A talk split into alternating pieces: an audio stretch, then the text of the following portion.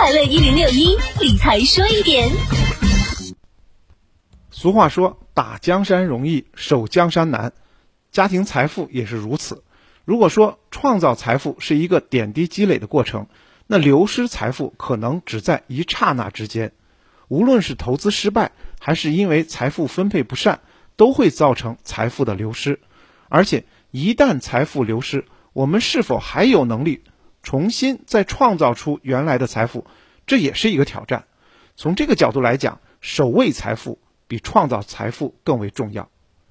首要的一点是不做自己不熟悉的投资，在没有搞清楚投资原理，就是钱投向哪里，投资后如何创造回报。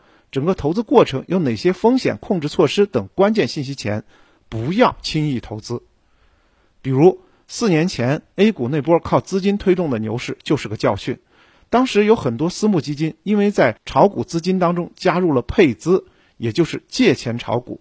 后来当股市泡沫破灭、千股跌停时，这些资金呢也因为杠杆被迫平仓，投资者净值也就归零了。那波股市的下跌呢，消灭了很多中产家庭。很多人在自己的账户被平仓时，还没有意识到杠杆带来的双杀的威力。所以呢，如果对所投资产不熟悉，或者对杠杆本身的运用原理不熟悉，也千万不要盲目去做不熟悉的事情。第二点是，投资要避免在高回报的诱惑下上当受骗。现在这个时代，到处都是投资、众筹、新资本、原始股。致富梦想等各种机会，一场一场的推广，不断演绎出新的金融骗局。其实这些问题的本质还是在自己的贪婪。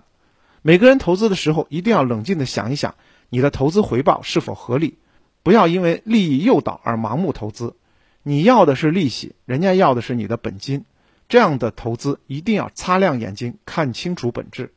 为了避免这些风险呢，建议大家投资时要找靠谱的机构。看清楚资金的投向，看看其中有没有资不抵债、资本挪用的风险。有条件的话，还可以雇佣专业的律师来帮忙审阅法律合同，雇佣专业的第三方机构做好项目的评估调查。理财说一点，财富多一点。我是程涛。